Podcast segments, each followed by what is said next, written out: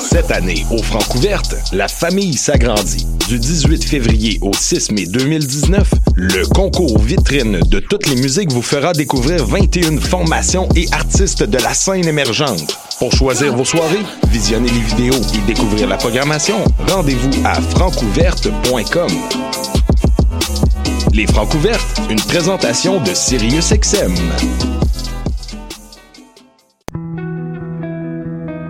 Voyage au bout de la nuit, c'est ton émission d'ambiance nocturne sur le Nightlife Underground montréalais. Découvertes musicales, chroniques culturelles et idées de sortie pour divertir tes nuits urbaines. Voyage au bout de la nuit, c'est l'émission nocturne de choc.ca. Ma tasse de thé, c'est votre rendez-vous pour le meilleur de la musique britannique.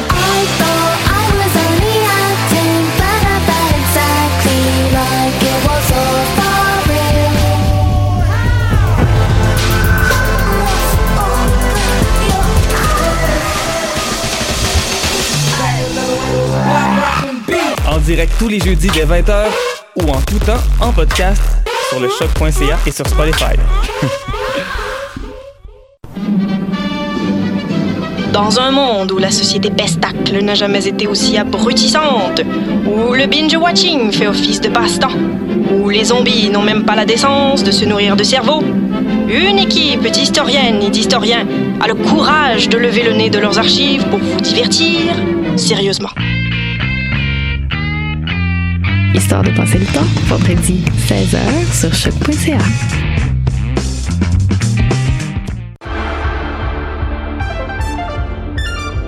Cinéma, jeux vidéo, télé, bande dessinée, littérature. Chaque semaine, les Amazones se réunissent pour discuter geekness avec un regard féministe et un panel pas comme les autres.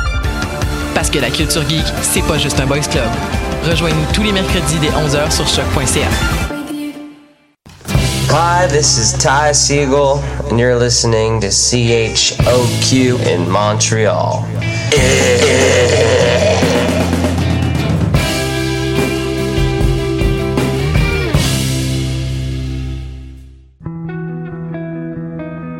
Voyage au bout de la nuit, c'est ton émission d'ambiance nocturne sur le Nightlife Underground montréalais. Découvertes musicales, chroniques culturelles et idées de sortie pour divertir tes nuits urbaines. Voyage au bout de la nuit, c'est l'émission nocturne de choc.ca. Ma tasse de thé, c'est votre rendez-vous pour le meilleur de la musique britannique.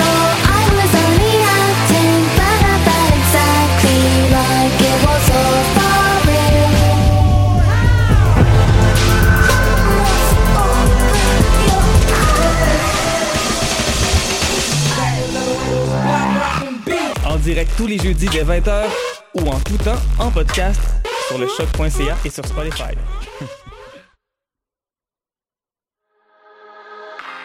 Avec tout ce qui se passe dans l'actualité, ça peut être facile d'en manquer, mais par chance, on est là pour vous faire un recap.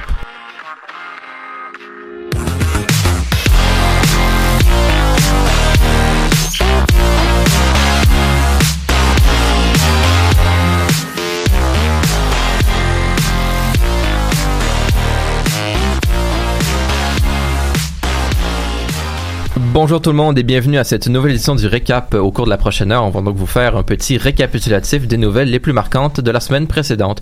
Aujourd'hui, je suis accompagné de Julien, Tim, Bruno et Laurence. Yo! Salut!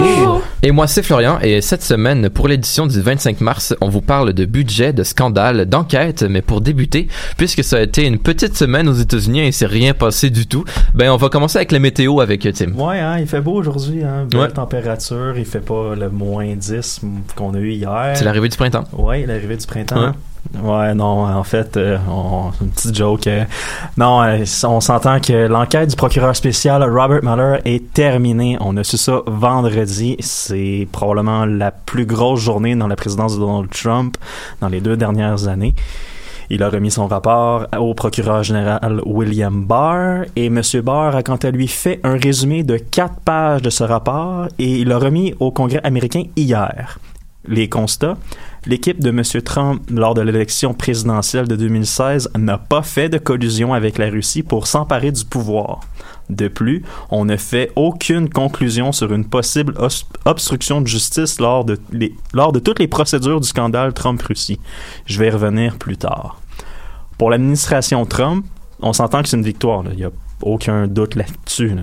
Monsieur, pour vous donner une idée, Monsieur Trump trouve maintenant que l'enquête était juste et qu'il n'aurait aucun problème à ce que le rapport complet du procureur spécial soit publié. au- soit publié. Mais que ça restait la décision du procureur général. On s'entend que c'est tout un changement par rapport à la supposée cha- chasse aux sorcières, pardon. De plus, plusieurs membres de l'administration de la famille Trump et du Parti républicain, Sarah Huckabee Sanders et Don Jr. en tête, ont demandé des explications et même des excuses de la part des médias tels que CNN, MSNBC, BuzzFeed aussi, pour leur couverture de l'affaire. Parce qu'on s'entend que ces médias-là poussaient énormément langue Trump-Russie au niveau de la collusion. Euh, première réaction, je sais pas, vous autres?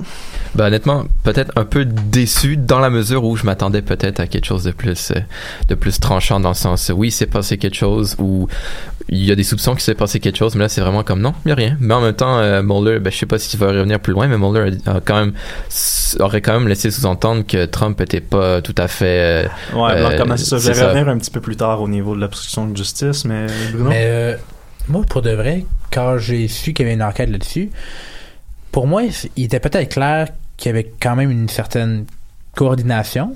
Une collusion, peut-être pas, mais une certaine coordination, je pense que oui. Mais Ah, peut-être que l'équipe de Trump a profité du fait que les Russes ont nuit à Hillary Clinton, c'est clair. Non, ça c'est, clair, net et précis. Puis qui ont ajusté leur stratégie en fonction de euh, probablement. Mais, Mais- que les deux se soient parlé, peut-être pas. Mais vous savez, il y a quand même une rencontre avec euh, le fils de Donald Trump et des agents russes à Moscou. Oui, je vais revenir plus tard là-dessus. Ça, ça a été Je- fait? je- ouais, je vais revenir plus mais tard. C'est Moi, peut-être un autre cas. Mais ça. peut-être ma question ou la, la réflexion que j'aurais, c'est que est-ce qu'à ce moment-là, est-ce que les Russes ont fait Ah, sont pas trop avancés, euh, sont pas vraiment organisés, euh, ils ont des difficultés. Je pense qu'on va juste le faire nous-mêmes, puis ils vont gérer leurs affaires, puis on va gérer nos choses, puis on, va faire comme deux affaires séparées. Peut-être que c'est arrivé. Ouais, mais moi, honnêtement, plus j'y repense, je vais.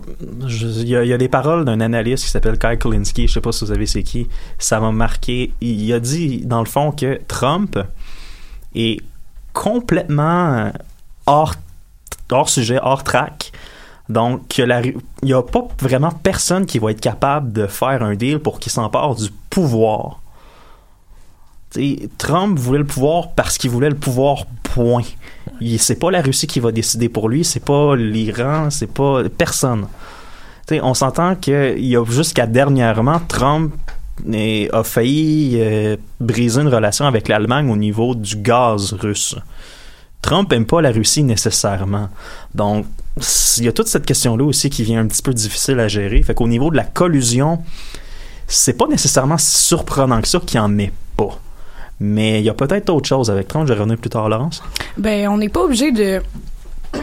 Pardonnez-moi, ça, ça m'émeut ces affaires-là, vous comprenez bien. Ça me donne envie de tousser tout le temps. Mais euh, si on peut ne pas parler de collusion, moi j'ai quand même l'impression qu'il y a peut-être un, une légère ingérence qui a quand même eu lieu. Je crois qu'il y a le potentiel de. Ah, les Russes euh, ont ingéré, ça c'est prouvé. mais, mais c'est ça qui est quand même assez intéressant parce qu'on parle euh, du fait que, bon, si Trump n'a pas fait ça de manière sentie et directe parce que c'est Trump, on sait qu'il gouverne tout seul, il en fait juste à sa tête, il est quand même reconnu pour ça. Ça a quand même été révélé aussi que son équipe gère pas mal plus la Maison Blanche Qu'on le pense. qu'on le pense et que Trump pense aussi. Donc, si le trois quarts de ce qui est décidé, admettons, là, on grossit les chiffres, mais pour le fun, si le trois quarts de ce qui est géré, décidé, c'est par l'entourage de Trump qui se rend compte qu'ils ont élu quelqu'un d'un peu comme failé, Euh, hein, quand ouais. même, à la tête euh, Ouais. d'une grosse puissance mondiale. Il y a quand même une des grosses chances qu'il y ait des petites discussions, des petits dîners d'affaires, des petits chin-chin de vodka qui se sont donnés en quelque part avant les élections. Ah, c'est sûr. Je sais pas si Nicolas Julien, vous aviez de quoi dire ou? Ben écoute, moi j'ai pas vraiment suivi le, le dossier, mais je sais qu'avant d'entrer en onde, tu disais que le rapport complet était pas encore sorti, donc Je Non. pense que dans les prochains jours, prochaines Non, semaines, on va en effectivement, ça risque d'arriver. Justement, Trump n'a aucun problème à ce que, que le rapport complet soit publié. Puis justement, les démocrates, eux, ben, le résumé de Monsieur Barr, de Maître Barr, pardon, n'est pas suffisant. En fait, selon la leader de la Chambre des représentants, Nancy Pelosi, la lettre du procureur général Barr pose autant de questions qu'elle apporte de réponses. On s'accroche surtout au fait que, selon le procureur, Mueller n'a pas disculpé entièrement Trump et son équipe d'avoir commis de l'entrave à la justice. On soulève aussi des doutes sur l'impartialité du procureur général qui a été nommé par le président Trump et qui a déjà critiqué le travail de M. Mueller par le passé. C'est pourquoi ils veulent le rapport au complet du procureur spécial, juste pour être certain que tout est en règle et qu'il n'y ait pas encore de la couverture et de l'entrave à la justice. Et maintenant, il y a un point qui est intéressant avec cette conclusion-là, c'est l'impact sur l'élection de 2020. Parce que pour Trump, ça veut juste dire qu'il va continuer dans la même direction. Il a gagné comme ça et ses adversaires viennent de prendre un gros coup au niveau de la crédibilité. Parce qu'on s'entend que les démocrates poussaient cet angle-là.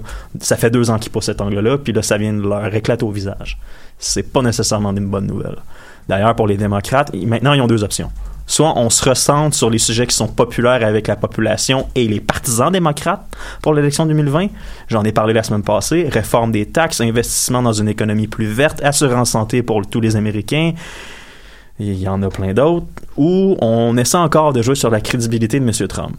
C'est difficile, mais c'est encore possible. Parce que s'il n'a pas fait de collusion avec la Russie pour prendre le pouvoir, il n'est pas blanc comme neige. On en a parlé au niveau... au niveau... Ben, en fait, il y a la fraude fiscale. J'en ai parlé à l'automne passé. Rappelez-vous le, rapport dévastateur du New York Times hein, qui a fait rapport de fraude fiscale en en pu finir au niveau avec des banques et au niveau des, de l'immobilier. Le fait qu'il n'a jamais rendu ses rapports d'impôts publics. C'est un problème, ça aussi. Si t'as si pas fait de collusion puis que t'as pas fait de deals illégaux, pourquoi puis que t'as aucun problème quand il y a T'sais, si t'as pas de problème à rendre le rapport Mueller public parce que t'as rien fait, pourquoi tu veux pas rendre tes rapports d'impôts publics? Hmm. Il y a aussi des accusations de paiements illégaux d'États étrangers, les emoluments en anglais.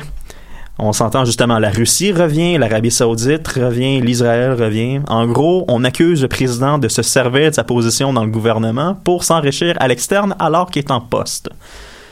En fait, c'est probablement, tu sais, quand je disais que les rencontres avec les Russes lors de- des élections, lors des premiers mois de sa présidence, est-ce que c'était pour le pouvoir? Moi, honnêtement, je pense pas. Moi, je, je pense que c'est plus pour ça. Trump est avare, on le sait. C'est un homme d'affaires qui a fait beaucoup d'argent et qui n'a pas hésité à faire de la fraude fiscale pour s'enrichir. Est-ce pourquoi ça serait différent maintenant? Il a une position de pouvoir et peut promettre beaucoup d'argent à plusieurs pays si ça peut revenir dans ses poches. On s'entend, l'affaire avec la Russie, c'était la tour à bureau Trump. Je me rappelle plus quelle ville, je pense que c'était à Moscou, à Saint-Pétersbourg, je suis pas certain. Mais c'est toute cette partie-là de Trump aussi qui est en jeu et qui a pas été vraiment enquêtée encore. Qui est, en cours présentement. Il y a eu beaucoup, beaucoup, beaucoup de demandes de- d'injonctions pour avoir des documents dans les à la fin de l'année 2018, donc c'est encore en cours. On a essayé d'arrêter cette enquête-là, mais ça n'a pas fonctionné, donc euh, c'est, ça, c'est encore en cours. Absolument, merci beaucoup Tim. On en a déjà entendu depuis les deux dernières années, puis on va sûrement encore en entendre parler pour les deux prochaines. Effectivement. Ben, en fait, tant que le rapport complet sera pas public, ça va continuer. Exactement. On garde un là-dessus, mais en attendant, on s'en va en musique.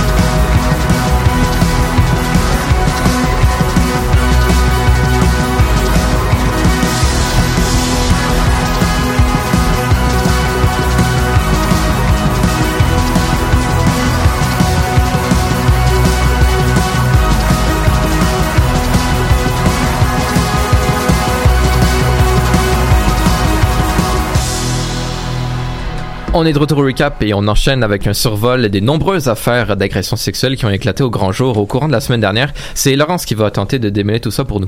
Ben oui, bien le bonsoir, chères auditrices et auditeurs. Je suis comme d'habitude enchantée de me trouver dans vos oreilles et sur les ondes web de choc.ca. Comme l'a dit Florian, j'ai décidé de préparer un dossier sur un sujet euh, quand même euh, fort délicat.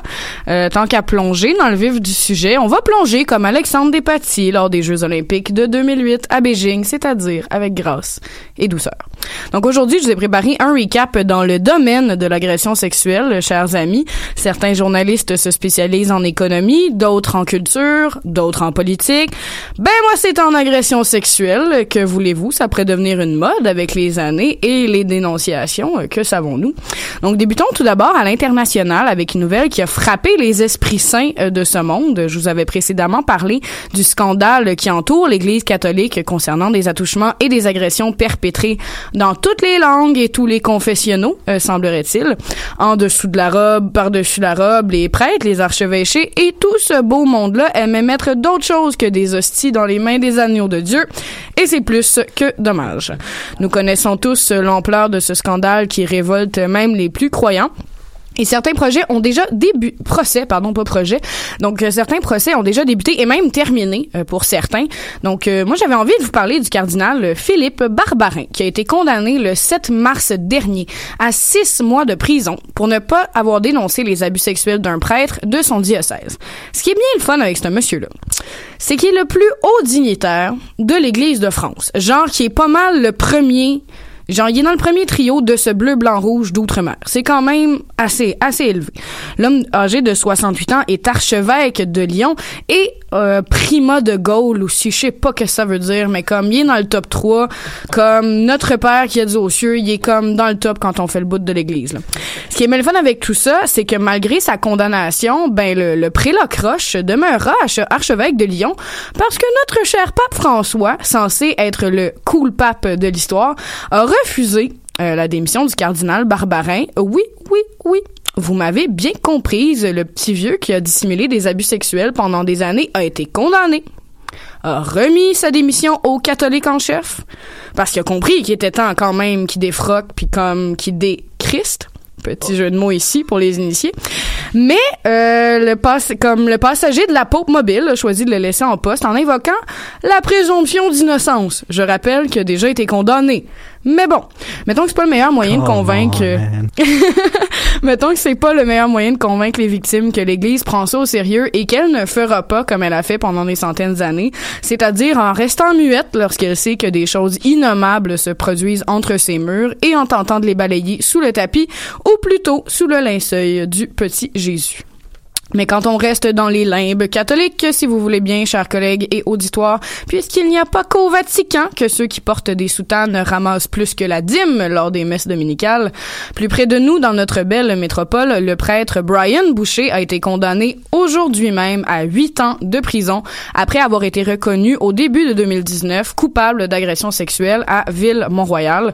À savoir que Brian Boucher vit par ailleurs d'autres procès pour l'agression de deux autres victimes, tu sais, quand ça va Les agressions pour lesquelles l'ex-prêtre a été condamné se sont produites entre 2008 et 2011, alors que la victime avait entre 12 et 15 ans et ont impliqué des pénétrations. Euh, Boucher a naturellement tout nié. Fallait-il s'attendre à d'autres choses? Mettons que ça a quand même dû être bizarre de prêter serment sur la Bible avant son témoignage. Mais bon, euh, à mon avis, ben en fait, cependant, Boucher va devrait être excommunié en bonne et due forme par l'Église puisqu'un procès canonique est présentement en cours à Rome afin de le réduire à l'état laïque, selon leur belle formule toute propre. Comme quoi, euh, l'Église n'est vraiment pas prête à reconnaître euh, leur les torts des agresseurs. Moi, je ferais ça super simple. Tu les défroques de leur soutane, tu leur remets leur clic et leur quoi, puis tu leur dis allez donc chez le diable. Me semble que ça règle le problème. Un processus, trois étapes faciles et pas d'intérêt à payer avant d'arriver devant Satan. Mais bon, tant qu'à parler de ce qui se passe par chez nous, parlons de feu. Éric Salvaille. Non, cher auditoire, vous n'avez pas manqué la nouvelle de son décès, mais dans mon livre à moi, il est plus mort que mort. En fait, ce qui a couru sur toutes les lèvres et dans les commentaires, de TVA Nouvelles, c'est que la victime présumée de l'ex-animateur a décidé de dévoiler son identité, euh, ce qu'elle avait refusé de faire depuis le début du bordel Salvaille. Ainsi, euh, le prénommé Donald Duguay a pris la parole publiquement la semaine dernière en entrevant en faisant des entrevues à quelques médias québécois et a même accepté de se rendre hier soir sur le plateau de Tout le monde en parle. Donc, il était là jeudi, mais il était présent hier. Rappelons que parmi les 12 plaintes déposées contre Salvaille, seule celle de Duguay a été reconnue. Euh, comme quoi, il n'y a pas juste dans l'Église qu'on est de mauvaise foi. Naturellement, Duguay ne peut pas expliquer clairement ce qui s'est passé entre lui et Salvaille en raison des procédures judiciaires, mais il a quand même fourni quelques indications sur les accusations. Donc, les faits reprochés à l'animateur déchu se seraient produits en 93 sur une période de six mois alors que les deux travaillaient à Radio-Canada. À savoir aussi que la plainte de Duguay a mené à des accusations d'agression sexuelle, de séquestration et de harcèlement criminel. Mettons qu'Éric Salvaille ne doit plus avoir trop envie de dire Dieu merci ces jours-ci.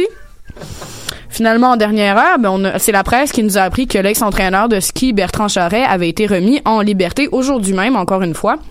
Charret avait été condamné pour des crimes sexuels euh, à 12 ans de prison, mais a décidé de porter en appel sa peine de pénitencier et ses 37 verdicts de culpabilité. Rappelons que c'était, il avait été accusé pour des, des crimes sexuels sur neuf euh, victimes, dont des mineurs. Parce que, tu sais, ce qui, a, ce qui a changé la donne depuis sa condamna- condamnation en juin 2017, c'est que la couronne a concédé que 20 des 37 chefs devaient tomber c'est juste pas très clair, mais c'est tout ce qu'on a pour l'instant.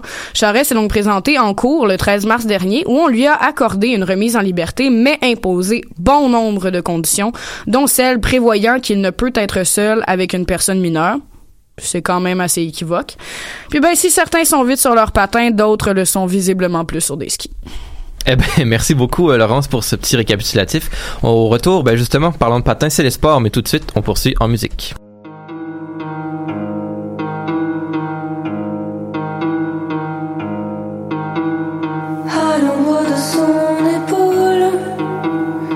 Diane a retrouvé la foi.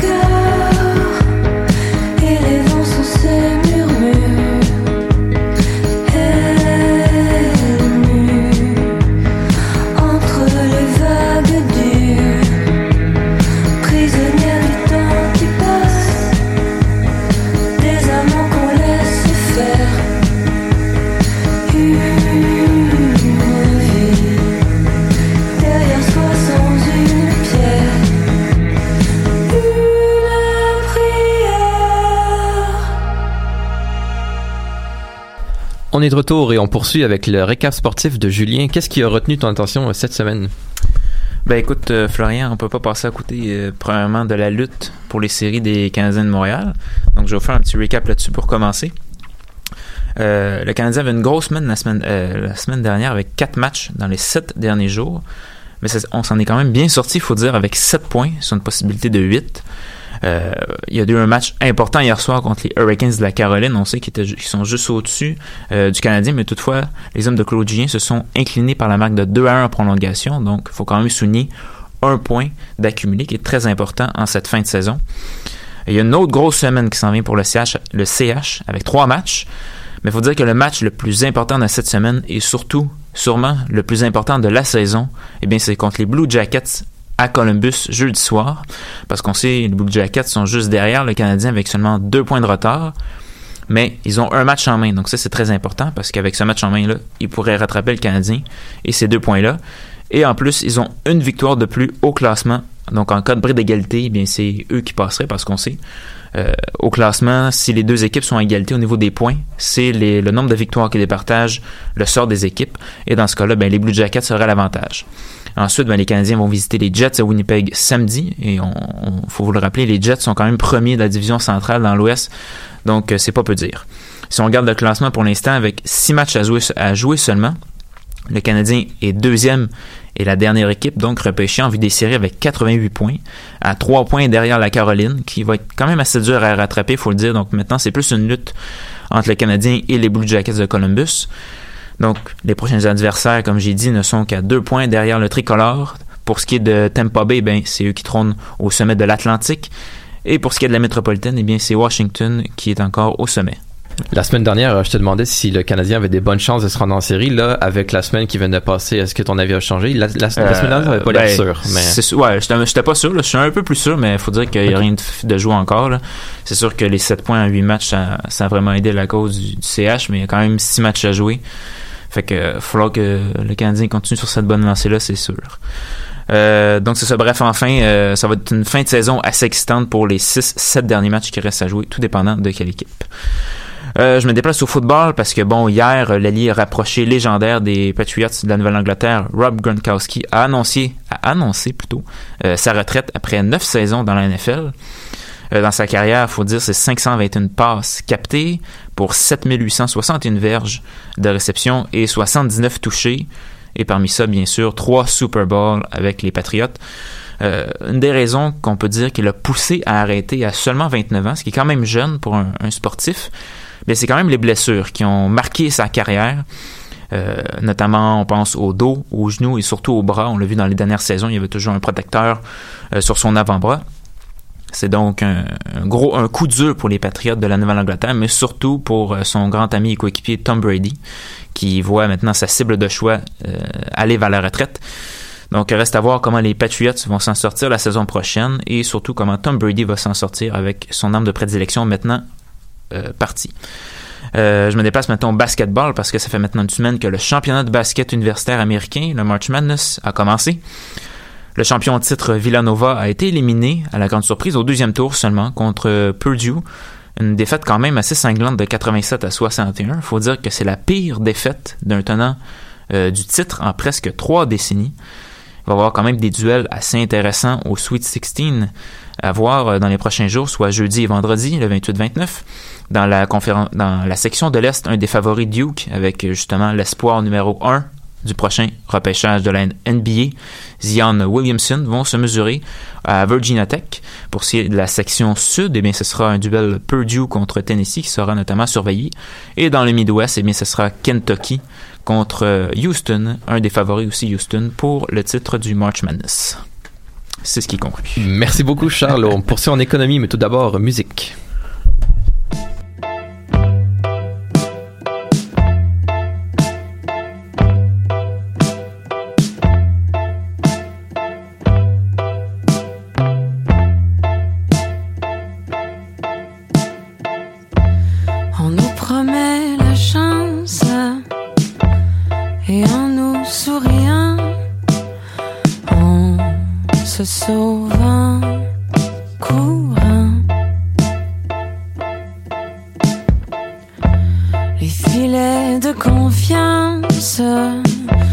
Que devant nous on tend se change en nœud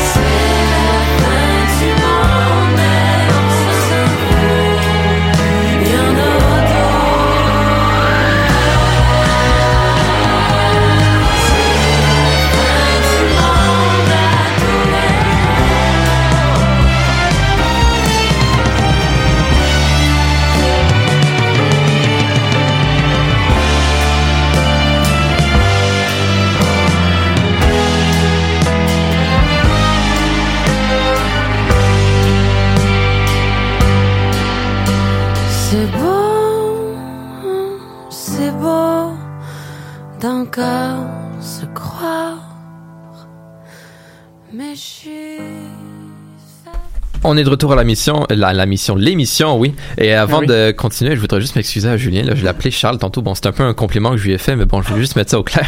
Euh, on est de retour donc avec le segment économique de la semaine. Euh, au menu pour cette édition, un récapitulatif des budgets provincial et fédéral, tous deux sortis euh, ces derniers jours. Pour comprendre euh, de quoi il retourne, ben, je cède l'antenne à Charles et Bruno. Ouais, ben on va commencer. à- je vais je vais énumérer quelques points dans le fond du budget provincial.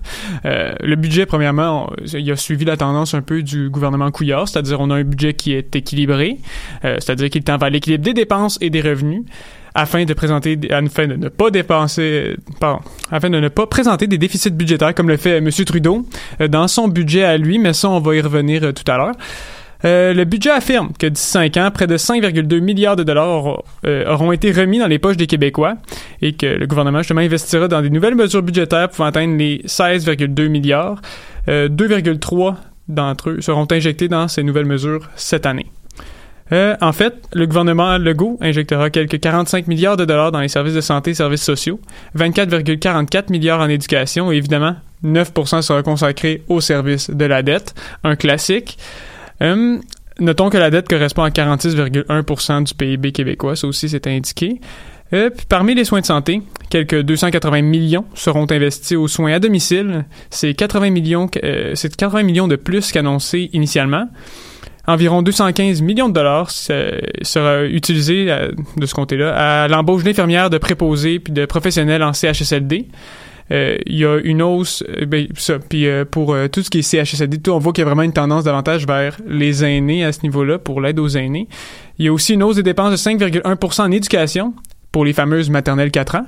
Euh, ce sont 318 millions de dollars pour l'entièreté du mandat de la CAQ, dont 36 pour créer 36 millions pour créer 250 classes dès septembre prochain. Puis ce montant-là va doubler en 2020-2021, puis ça devrait encore croître au courant des années suivantes. Euh, les étudiants bénéficieront, bénéficieront également d'un crédit d'impôt pour l'achat de lunettes afin d'aider à la réussite. C'est cool ça. Ça coûte cher des lunettes.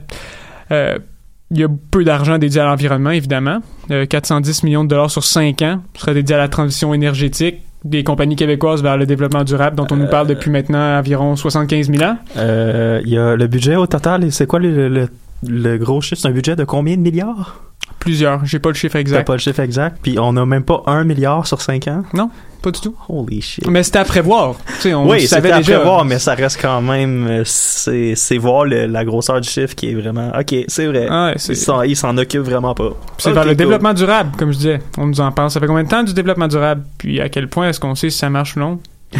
Ouais, ok, next question. Tout à fait. On va finir avec euh, des crédits d'impôt offerts aux travailleurs plus âgés. Euh, serait l'une des solutions envisagées par le gouvernement Legault pour faire face à la pénurie de main-d'œuvre qui touche la province. 900 millions de dollars sur 5 ans sera investi au travail des aînés. Euh, puis finalement, pour euh, le, total, on voit une diminution de la croissance des dépenses qui passe de 5,2% à 4,7%. C'est pas dramatique, surtout considérant le fait que le dernier exercice c'était en année électorale. Donc, pour le moment, c'est pas dramatique. Alors, comme Charles vient de le présenter, le gouvernement Legault parsème les surplus un peu partout. En santé, en éducation, pour les aînés, etc. Tout de même, il ne semble pas avoir de plan dans le premier budget caquiste. On réduit pas substantiellement les impôts des Québécois, malgré la promesse électorale. On n'investit pas de manière grandiloquente en éducation, où les coupures ont fait très mal, et hausse s'étend sur les maternelles 4 ans. Tout de même, c'est un budget assez progressiste dans le sens de dépenses. C'est un budget très dépassé, malgré que certains ministères, comme Charles l'a évoqué, doivent subir de légères baisses de revenus. En environnement, ce n'est que la continuité des promesses libérales et on limite même les nouvelles dépenses à 61 millions pour la protection environnementale sur les cinq prochaines années. Les mesures environnementales démontrent que les caquistes ne voient vraiment pas l'importance de cet enjeu. Même, il faudra attendre un plan environnemental dans les prochains mois. Après le budget, pour l'environnement. Merci la CAQ. Pour les aînés, la marque de, Mar- la marque de Marguerite Blais est imprégnée et grandement dans le budget. Tout à fait. Investissement dans les CHSLD et en soins domicile. Notons que l'investissement est une bonne affaire. Nos vieux deviennent de plus en plus vieux et voteront sûrement pour la CAQ à la prochaine élection. L'amélioration de leurs conditions est une même chose facile. En éducation, l'implantation de la maternelle 4 ans va tout de même moins vite que prévu. Quand on est borné, parfois on oublie la forêt pour se concentrer sur un arbre. Et c'est peut-être la- le grand défi du gouvernement Legault dans plusieurs dossiers, c'est de voir les effets collatéraux de leurs mesures et les effets non négligeables. Par exemple, on nommait certaines dépenses comme l'allocation familiale pour enfants qui était une des promesses en campagne et on prévoit miser sur la croissance par attrition. Donc l'efficacité et la diminution du nombre d'employés de l'État. La main libre du marché va faire des surplus. Attention! 1, 2, 3, acadabra! Magie! Le clanche vert sort de ce corps, s'il vous plaît. Il se peut alors très bien que le gouvernement ne réussisse pas à trouver l'argent pour ses promesses. Tout de même, l'argent en éducation et en santé font du bien, car les employés de l'État étaient les gens qui soutenaient le réseau de toutes leurs forces. Par contre, le temps supplémentaire obligatoire n'est pas mis à l'agenda par le gouvernement pour le retirer. Les dépenses sont équilibrées. et- On va laisser parler Tim. Ben non, non, fini. OK. Alors, les dépenses sont équilibrées à Québec et même en, et même en surplus, mais comme Charles le dit, c'est à cause des surplus des libéraux. Mais ce surplus peut se réduire à peau de chagrin. Mais est-ce que c'est si important que ça d'avoir des budgets équilibrés? Ouais, euh, dans le fond, si j'ai bien compris le budget provincial, on a un budget qui est pareil, du pareil au même à peu près avec ce que les libéraux faisaient avant. Sauf qu'on dépense que les là, surplus. Sauf que là, on n'a aucune idée si on finira pas avec un surplus. On a plus peur de finir même que, oh non, on n'aura pas assez d'argent pour le faire. À peu près. Yeah! Ça a été pas mal, ça a été probablement le budget le plus facile à, à faire. Comme, comme, il- comme on disait, là, c'est les, les libéraux ont laissé un énorme surplus, puis la CAQ en a profité pour piger dedans. Puis ça fait en sorte justement que ça vient équilibrer les dépenses, parce que sinon, euh, il y a pas mal plus que de dépenses que de revenus. Puis même, on cache un peu l'austérité, là, parce que la croissance des dépenses est encore moins de pratiquement 1%. Donc, on mise vraiment sur l'efficacité de la, de la diminution des dépenses pour faire les promesses. Fait que ça, c'est quelque chose qui contrôle même pas, mais qu'on mise là-dessus. C'est un peu le problème. Ouais, puis en plus, il n'y a aucune mention du gouvernement libéral là-dedans, là, comme si la CAQ s'était approprié ça. Étrange. En tout cas, tu me posais la question c'est possible d'avoir un budget euh, non équilibré qui fonctionne? La réponse, je le sais pas encore. Euh, contrairement au gouvernement du Québec, hein, le gouvernement Trudeau, comme je l'ai dit tantôt, n'a pas du tout euh, l'équilibre budgétaire comme priorité. Le budget fait état d'un plus grand déficit que prévu, justement avec 19,8 milliards de dollars de déficit. Puis c'est indiqué qu'Ottawa va rester dans le rouge jusqu'en 2024, alors qu'à son entrée au pouvoir, hein, on s'en souvient, Justin Trudeau avait affirmé que l'équilibre serait atteint d'ici la fin de son mandat, qui est pas mal maintenant. Hein? Donc, on va faire comme avec le budget provincial, puis on va énumérer euh, quelques faits saillants. hein?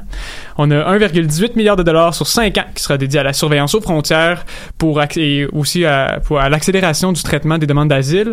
Euh, ça va permettre notamment d'augmenter la, présence d'agents de la GRC à la, frontière cana- à la frontière canadienne. On sait que l'opposition euh, reprochait ça beaucoup à Justin Trudeau. hein? Euh, ensuite, on a des mesures. Ça, c'est le fun, par exemple. C'est fun pour nous. Les mesures fiscales permettant l'accès à une première propriété qui avantage grandement les milléniaux comme nous autres, car Ottawa entend euh, permettre d'obtenir un prêt hypothécaire totalisant 10% d'une nouvelle propriété ou 5% d'une propriété existante afin d'augmenter leur mise de fonds. Ça permet aussi, il y a aussi d'autres mesures qui permettent d'aller piger 35 000 dans son REER afin de justement contribuer à cette mise de fonds-là. Euh, c'est ça. Le remboursement de cette allocation-là se ferait au moment de la vente de la maison. Donc, on a quand même le temps, la maison a le temps de prendre la valeur, puis au moment de la revente, là, tu vas pouvoir rembourser justement l'allocation. Euh, ensuite, 1,7 milliard de dollars au cours des cinq prochaines années et plus de 580 millions annuellement par la suite permettra d'instaurer l'allocation canadienne pour la formation, qui comprend à la fois un crédit non imposable pour la formation et une prestation pour couvrir des dépenses quotidiennes liées à des formations de tout genre. Ensuite, chers collègues, si on est content aussi, de nouvelles mesures d'aide aux médias. Ben, des nouvelles. Excusez-moi, on s'était déjà annoncé quelque peu, mais une aide assez importante quand même, alors qu'Ottawa entend offrir un crédit d'impôt remboursable rétroactif au 1er janvier 2019, qui pourrait représenter jusqu'à 13 750 dollars par journaliste. Jusqu'à. Jusqu'à ça. Donc, c'est quand même un très bon montant pour les entreprises de presse. Euh, pour les particuliers, euh, c'est à ce qui concerne les abonnements numériques, eh ben, le crédit d'impôt sera non remboursable et permettra de sauver 15% du prix total de l'abonnement, mais le coût de l'abonnement, justement, ne doit pas dépasser 75 Donc, ça pourrait peut-être créer une espèce d'engouement à aller consommer, justement, des, des, des grands médias, les, le Devoir, les magazines. Donc, euh, on est content. Moi, en tout cas, je suis très, très satisfait de ça. Puis finalement, euh, on a beaucoup d'argent. Il y a aussi eu de l'argent qui a été mis en termes d'environnement dans euh, un crédit pour l'achat d'une voiture électrique. Je préfère ne pas y aller en détail parce qu'on connaît pas mal en quoi ça consiste. C'est 5 000 sur des voitures de 45 000 je crois. Euh, il y a eu 4,5 milliards de dollars sur 5 ans qui ont été débloqués pour les Premières Nations afin de favoriser l'accès à l'eau potable, à l'eau potable, pardon, aux services de santé puis à l'éducation. Aussi 739 millions de dollars supplémentaires sur 5 ans et 185 millions annuellement par la suite, euh, afin de procéder à des réparations urgentes des réseaux d'aqueducs pour améliorer l'accès à l'eau potable au sein des communautés des Premières Nations. Il y a 1,2 milliard de dollars sur 3 ans qui sera utilisé pour aider les enfants à accéder à différents services comme l'orthophonie, du soutien à l'enseignement, des équipements médicaux et, et des services de santé mentale. Et 333 millions sur 5 ans et 115 millions lors des années suivantes pour restituer, revitaliser, conserver et renforcer les langues autochtones, mais ça c'est quelque chose que Justin Trudeau avait déjà eu, euh, avait déjà annoncé qu'il allait faire. Euh, puis ça soutient justement le projet de commissaire aux langues autochtones qui avait été annoncé par Trudeau quelque temps avant. Qu'est-ce que tu Alors, penses, Bruno? Ben, je vais m'intéresser tout d'abord au discours entourant le budget et la situation. Euh, car les conservateurs ont dépensé beaucoup d'énergie à faire des effets de toge. Euh, peu réussi car j'en parle ici. Au moment du... En réponse au refus des députés libéraux du Comité des communes de la justice et des droits de l'homme de mettre fin à l'enquête sur la démission de Judy Wilson-Raybould, les conservateurs ont en premier lieu retardé le discours budgétaire de- d'environ une heure et ensuite sont partis de la Chambre. Même le chef de l'opposition officielle a dit que le budget n'était pas légitime. Je vais relativiser un peu les propos de mon euh, copain Andrew. Euh, le dernier budget Moreau, Morneau, euh, avant les élections, répondait à plusieurs attentes des Canadiens, et ce dans plusieurs secteurs. Mais là encore, c'est de l'écrémage et du saupoudrement de mesures un peu partout avant les élections. Très électoraliste. Hein? Très, très électoraliste. Comme l'a dit Charles, on aide les premiers acheteurs à avoir une maison. On passe député à passer à une assurance médicaments pour tout le pays. On veut aussi- aussi aider la formation des travailleurs et on aide aussi les Autochtones. On distribue allègrement de l'argent à tout le monde. euh, tout de même, on répond à plusieurs problèmes réels et qui demandent des actions. Comme à propos des agriculteurs qui attendaient depuis l'accord Canada-Europe pour des compensations économiques. Avec ce budget dépassé progressiste, le gouvernement libéral a déjà son discours pour la prochaine élec- élection. Couper l'herbe sous le pied des néo-démocrates en étant plus à gauche et en présentant les conservateurs comme des champions de l'austérité qui, pris dans une idéologie d'équilibre budgétaire, devront couper partout, partout, partout. Il faut aussi relativiser les déficits du gouvernement Trudeau. Le gouvernement va le ratio déficit-PIB qui diminue malgré que les déficits budgétaires augmentent et sont près de 15 milliards de dollars. Et avec aucun retour privé à l'équilibre. Et que le ratio dette globale et PIB diminue aussi à proportion, etc., etc. Quand même, à près de 700 milliards de dollars, la dette fédérale pourrait devenir ingérable. Mais la plupart des pays du G7 sont dans la même situation. Et même ont un ratio plus élevé, pratiquement à 100, à 100, 137% de toute la dette de tout le pays, comptant même les États. Tout de même, les intérêts et les notes de Moody's et des Standard Poor's de ce monde sont très bas pour le Canada. Alors le Canada peut se permettre de faire des déficits. Mais ils doivent rester gérables. Et c'est là le problème. Malgré que le continuum idéologique depuis 1980 et 90 c'était l'équilibre budgétaire à tout coût et à tout prix, et du trop de place du méchant gouvernement omnipotent, on va pouvoir savoir le 21 octobre prochain si le gouvernement Trudeau va avoir pris la bonne décision de faire des déficits, des déficits et encore des déficits. Mais pour de vrai, euh, comme si les gens se préoccupaient vraiment de l'économie, des fois, là, je me pose des questions. Ouais, c'est vrai, hein. Comme, comme pourquoi on a fait un segment Ouais. de ça à l'émission? En fait, moi, ce que je me pose comme question, c'est que ce qui est intéressant, c'est ce que vous avez dit, c'est couper l'herbe sous le pied des, des néo-démocrates, oui, même si j'ai comme pour impression que les néo-démocrates vont aller euh, nulle part dans la prochaine élection, mais ça, c'est une autre histoire. Mais c'est surtout envers les conservateurs. La stratégie, des cons- c'est carrément dire aux conservateurs, OK, vous voulez couper? Parfait. Dites à la population qui vous allez, à qui vous allez nuire. Go. Ouais, puis c'est quelque chose de difficile à faire en campagne Ouais. électorale. là. Bonne chance. Surtout que les conservateurs ont donné absolument aucun détail de ce qu'eux prévoyaient faire. Non. Tout ce qu'ils Ben font, c'est envoyer promener les libéraux. Ben non, tout ce qu'ils font, c'est dire que les libéraux ont pas de bon sens à cause de l'histoire SNC-Lavalin. Est-ce qu'ils ont tort? Hmm, Pas nécessairement, pas mais la manière dont ils le font, ils perdent toute crédibilité, à mon avis. Oui, ben surtout que là, c'est rendu que on dit que le gouvernement Trudeau est pas féministe, mais Andrew Scheer a le même a le meilleur a le meilleur pourcentage de votes pour les votes sur l'avortement. Mais ouais, ouais, bonne idée.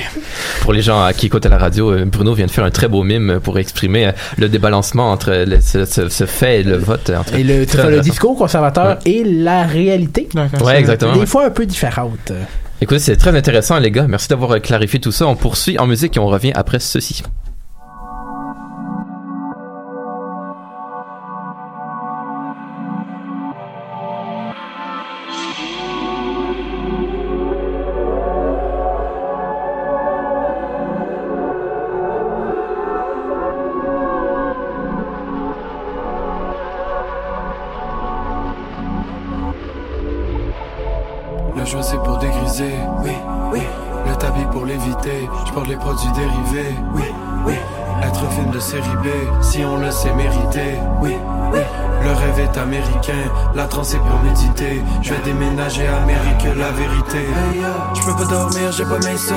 Je compterai les moutons au lieu des vaisseaux.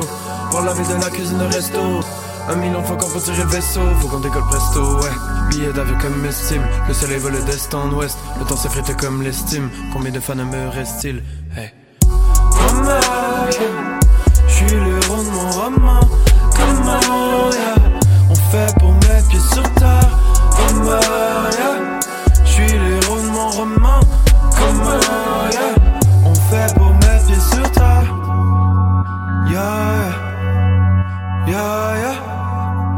yeah, yeah. On fait pour mettre pieds sur. Comment, yeah. Comment, yeah. Comment, yeah. On fait pour mettre pieds sur. Comment, yeah.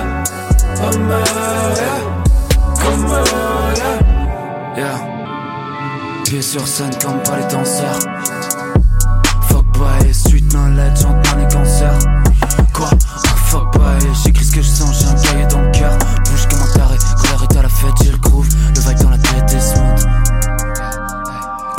Je sais que ça t'aide à vivre sans la haine, mais au fils tes soucis seront ailleurs pour un instant. Bref, lendemain c'est bouffi, on cherche un printemps 13. Yeah, hey, retour dans la maison, au sol c'est la saison. Passe-moi mon assiette, j'ai la dalle, du fresson. Passe-moi ton chromie, je fais mes bails dans la ville, ride jusqu'à perdre la raison. Ça sort tous les soirs, j'ai l'impression qu'on meurt.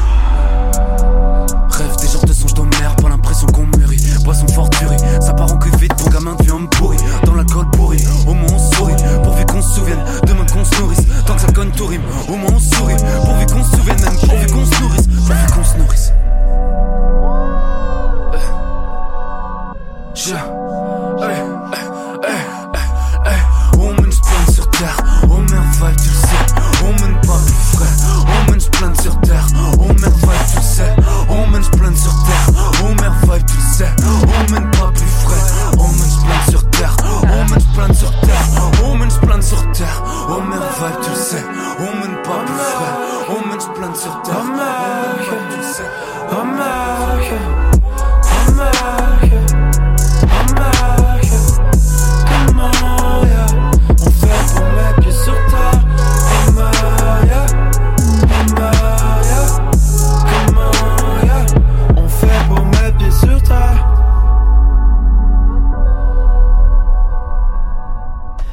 On est de retour au recap pour euh, conclure tout ça et on va conclure justement avec une mise à jour concernant euh, les grèves pour la rémunération des stages.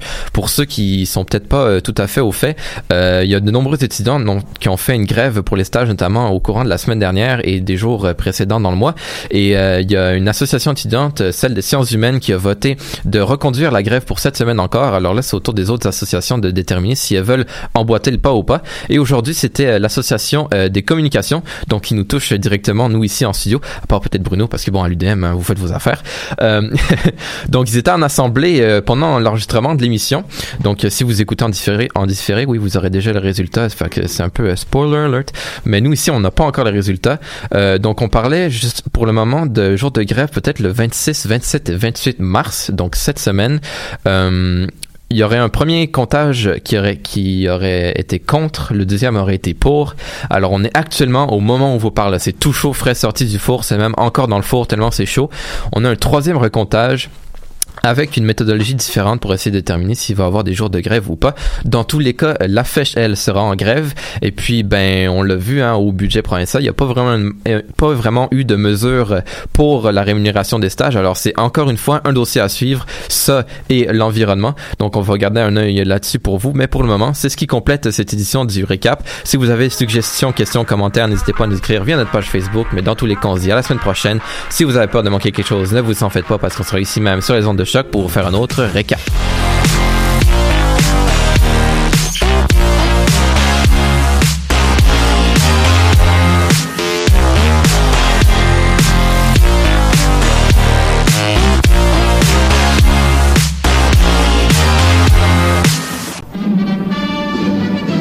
Dans un monde où la société pestacle n'a jamais été aussi abrutissante, où le binge-watching fait office de passe-temps, où les zombies n'ont même pas la décence de se nourrir de cerveau, une équipe d'historiennes et d'historiens a le courage de lever le nez de leurs archives pour vous divertir sérieusement.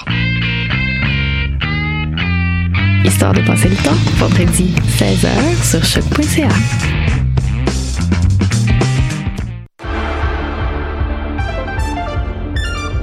Cinéma, jeux vidéo, télé, bande dessinée, littérature. Chaque semaine, les Amazones se réunissent pour discuter geekness avec un regard féministe et un panel pas comme les autres. Parce que la culture geek, c'est pas juste un boys club. Rejoignez-nous tous les mercredis dès 11h sur choc.ca. Hi, this is Ty Siegel, and you're listening to CHOQ in Montreal.